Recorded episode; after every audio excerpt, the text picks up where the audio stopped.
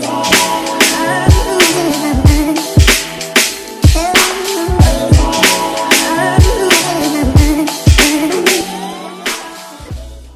Yo, bienvenue sur le KSU Show. Ici, on parle nutrition, fitness, lifestyle, développement personnel. Le tout pour vous apprendre à être la meilleure version de vous-même. La team No Bullshit. What up? J'espère que vous allez bien, que vous êtes en forme et que vous continuez à faire des gains. Alors, team, je tiens à vous dire que je suis super excité, je suis super content parce que demain, j'ai mes programmes sur les hanches qui sortent, qui vont enfin être disponibles. Ça fait un moment que je travaille dessus, ça fait un moment que j'ai envie de partager ce savoir que j'ai accumulé. J'ai vulgarisé le tout. J'ai fait une partie pour euh, la population générale, pour ceux qui veulent simplement en apprendre plus sur leur articulation de la hanche. Parce que vous me connaissez, moi je cherche à éduquer les gens, à partager. Le savoir est une arme et c'est réel. Donc je cherche à vous apprendre à pêcher et non pas à vous donner le poisson. D'accord?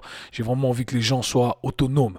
Et puis, on parle de ça, eh bien, on a un programme que j'ai fait pour les professionnels du sport et de la santé, programme spécialiste de la hanche, sur lequel je partage le processus d'analyse et tout ce qui va avec pour la programmation, euh, pour offrir le meilleur résultat à nos clients. Et ensuite, on a le programme Grand Écart. Alors, je tenais à garder mon intégrité et vous offrir la fondation d'abord, avant de, vous offrir tout simplement un programme Grand Écart comme tout le monde le fait. Et mon programme Grand Écart, eh bien, ça va pas être un programme comme vous allez le trouver sur le net en 20 balles, malheureusement pour certains, d'accord, mais heureusement pour ceux qui veulent de la qualité, euh, il y a de la recherche derrière, il y a une programmation logique sur laquelle je me suis pris la tête, bien entendu, et sur laquelle, euh, voilà, j'ai eu des résultats avec d'autres personnes également. Donc voilà, je suis super excité de partager tout ça avec vous. Mais Tim, aujourd'hui, j'ai décidé de partager un épisode qui a beaucoup de sens selon moi. Si vous me connaissez un peu, vous connaissez ma méthode d'entraînement. Euh, il faut connaître ces deux termes que je vais partager aujourd'hui avec vous. La différence du moins entre ces deux termes, l'effort et l'intensité. Deux termes qui sont souvent utilisés de manière interchangeable mais qui ont une signification complètement différente. Et c'est très important de connaître la différence entre ces deux termes. C'est ce que je vais partager avec vous dans cet épisode. Donc Tim, Partagez-le, faites tourner cet épisode parce que je sais que ça va en aider plus d'un, ça va éveiller plus d'une conscience. Donc vous savez quoi faire, un simple screenshot, partagez-le sur Instagram, taguez-moi, abonnez-vous à travers Spotify, pardon, à travers votre application Apple Podcast. Laissez un 5 étoiles et un commentaire. C'est comme ça qu'on va grandir ensemble. C'est comme ça que la team No Bullshit va prendre le dessus. Mais je n'en dis pas plus la différence entre l'intensité l'effort. Let's get it.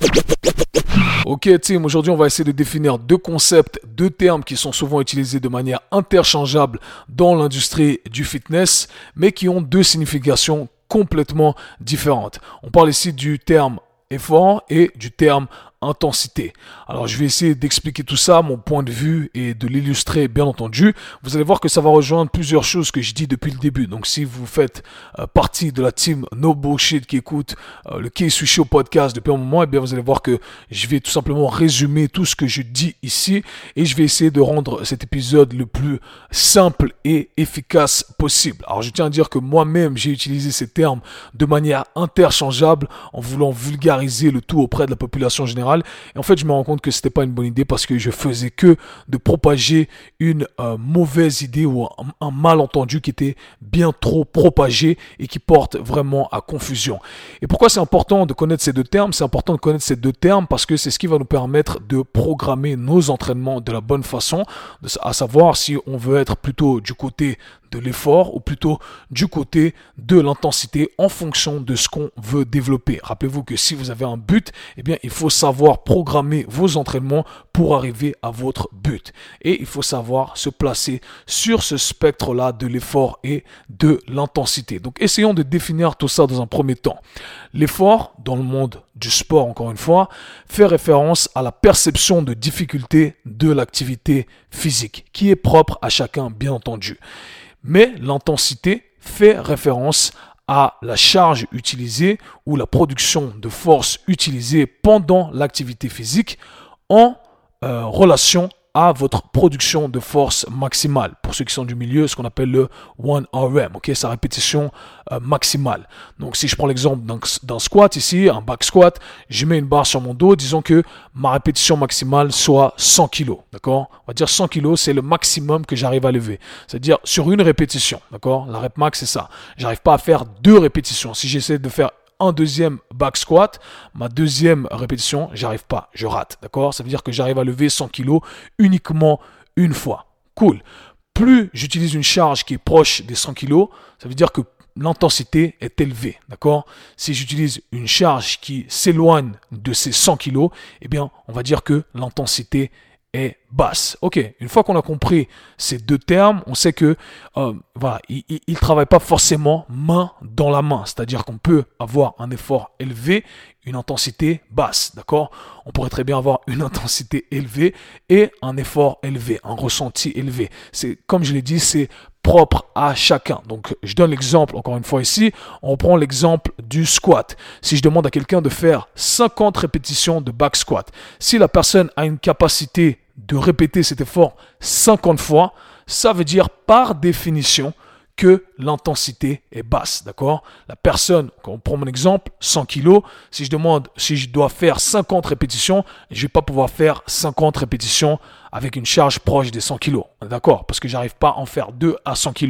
Donc ça veut dire que l'intensité va être basse par définition. Aussi simple que ça, on a une relation inverse entre l'intensité et le volume. Mais, ceci étant dit, l'effort va sûrement être élevé. Encore une fois, ça va être propre à chacun. Mais dans mon cas, on va dire que j'ai fait euh, ma série de 50 répétitions. Ça brûle vers 40 répétitions. J'en peux plus vraiment. Mes quadriceps sont sur le point d'exploser tellement ils sont congestionnés. Ok, j'en peux plus. C'était super difficile pour moi. C'était ma perception de l'effort l'effort était super élevé, mais l'intensité était basse. Ok, pareil. Euh, je fais une montée à vélo. Je fais la montée à vélo, c'est pénible. J'en peux plus, j'arrive au bout de la montée. Je suis super essoufflé. J'ai monté pendant, j'ai fait cette montée pendant deux minutes, mais j'ai utilisé que 50% de ma force maximale. L'effort était euh, pénible, d'accord? C'était l'effort était élevé, mais encore une fois, l'intensité était basse ou modérée, ok?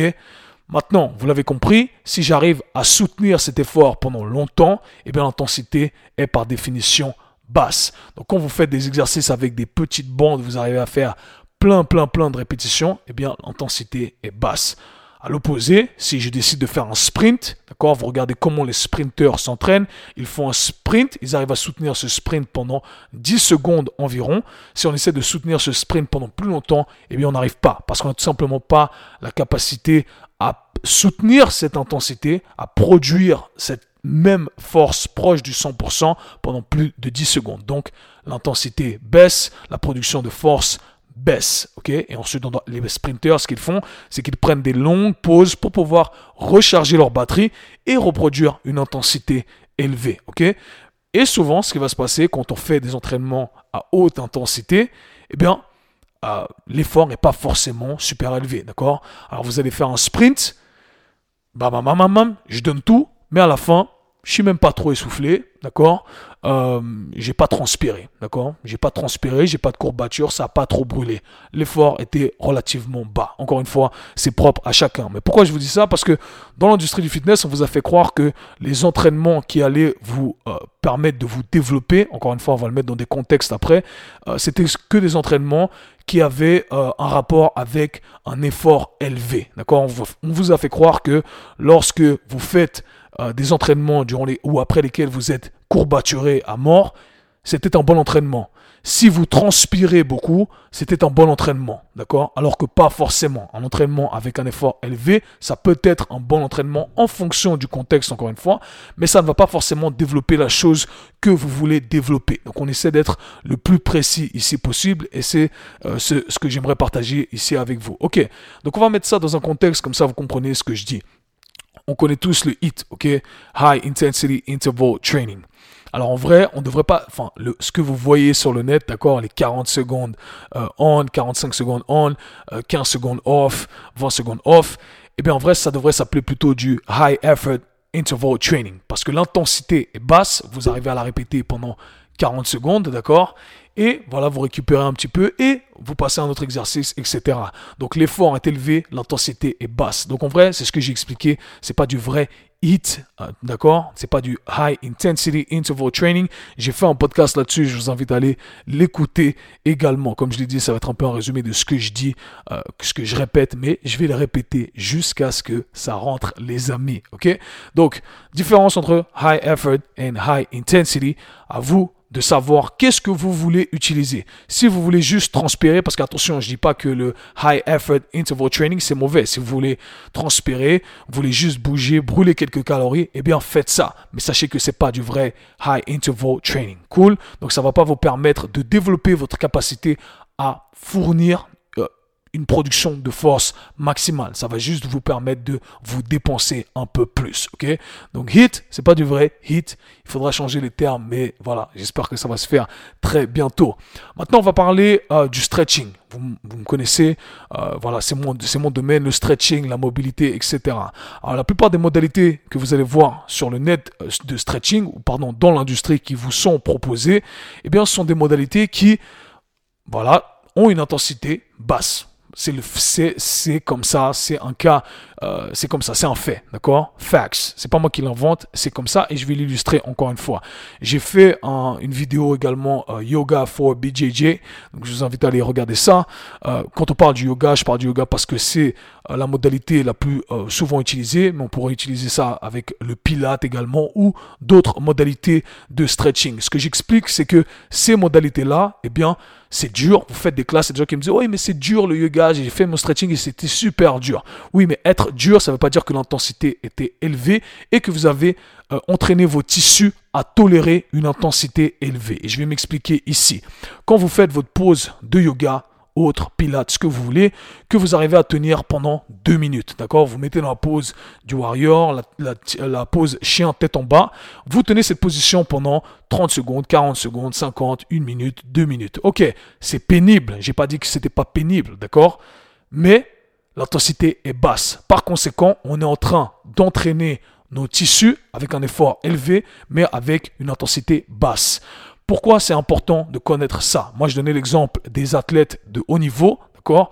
On doit entraîner ces tissus à tolérer une intensité élevée. Parce que quand on est dans un contexte, d'accord, euh, de match, de combat, peu importe, eh bien, on va recevoir, on va demander à nos tissus d'absorber une intensité élevée et qui est une charge élevée. Et si on n'entraîne jamais nos tissus à tolérer cette charge élevée, eh bien, nos tissus ne seront pas prêts à tolérer cette charge et on aura une blessure. J'ai déjà expliqué, la blessure c'est simple, c'est lorsque la capacité, lorsque la charge dépasse la capacité de vos tissus à absorber cette charge. Donc si on n'entraîne jamais ces tissus à cette charge élevée et qui est intensité élevée, nos tissus ne seront jamais capables d'absorber cette charge et qui est, on aura une blessure.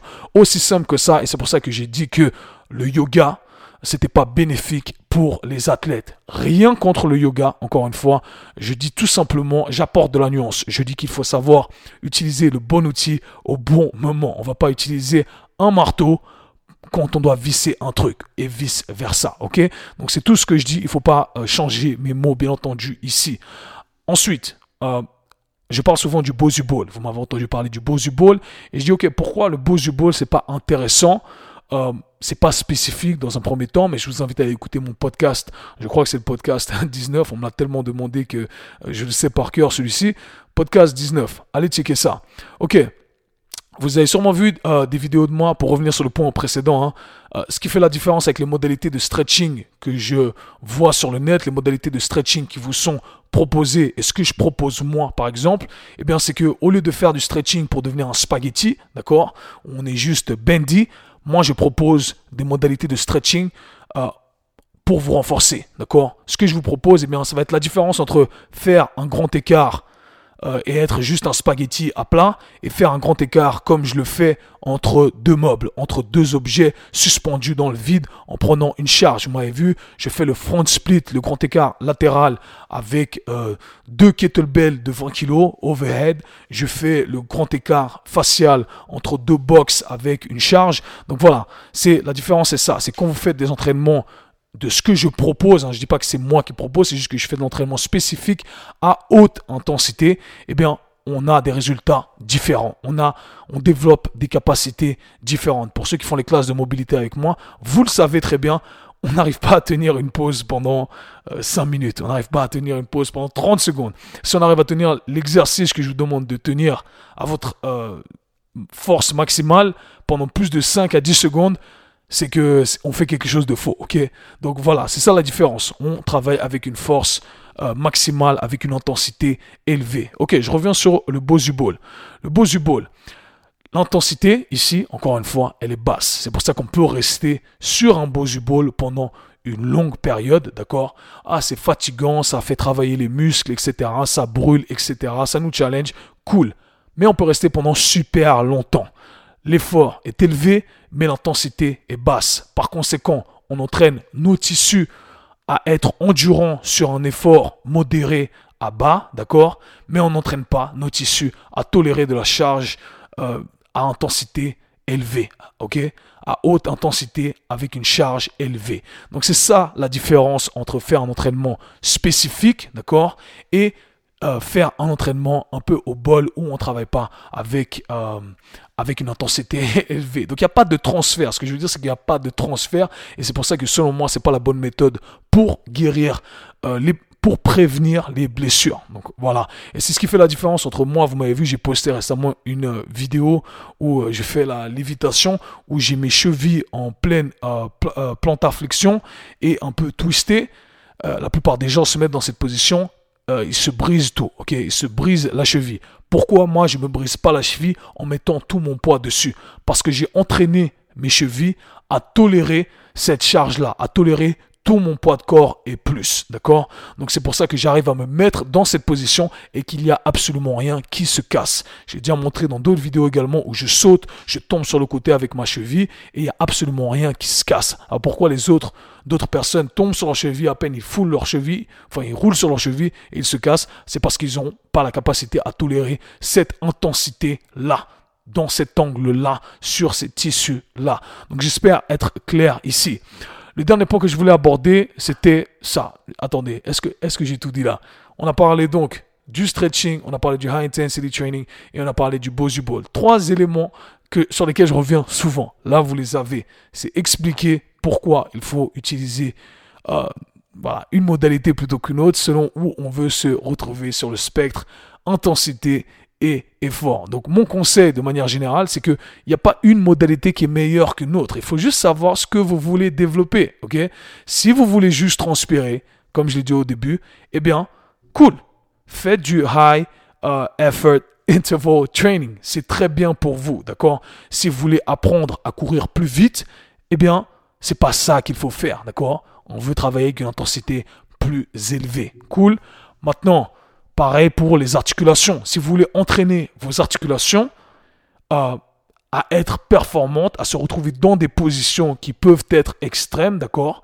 Ou alors entraîner tout simplement vos articulations pour être plus fortes pour le contexte qui vous correspond, pour l'activité que vous faites, eh bien, il faut pouvoir les entraîner à une intensité qui correspond à ce que vous faites.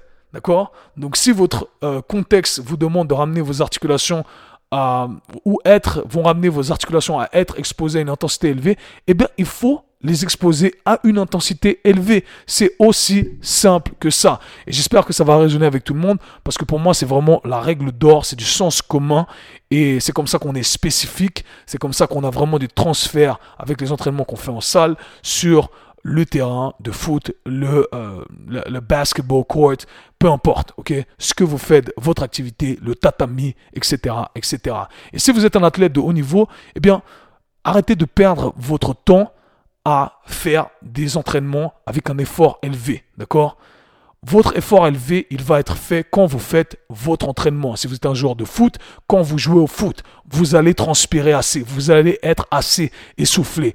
Si vous êtes un joueur de basket, vous allez être assez essoufflé, challengé quand vous faites votre entraînement de basket. Ok?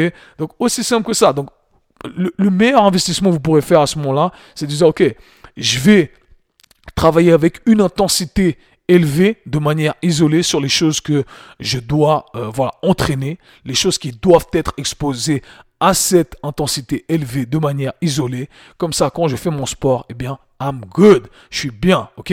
Donc j'espère vraiment que ça a du sens pour vous. C'est aussi simple que ça, mais c'est très important de connaître cette différence. Et malheureusement, c'est très mal propagé dans l'industrie. C'est souvent mal propagé pour vous vendre des trucs en disant, oh, t'as trop transpiré, c'est trop bien. T'as vu? C'est dur, c'est trop bien. C'est pas parce que c'était euh, dur la perception de difficulté, d'accord Que c'est forcément bénéfique pour ce que vous cherchez à développer. Donc j'espère que ça avait du sens pour vous. N'hésitez pas à partager cet épisode parce que je sais qu'il y a plein de pépites d'or ici. On se parle très bientôt, team. Peace.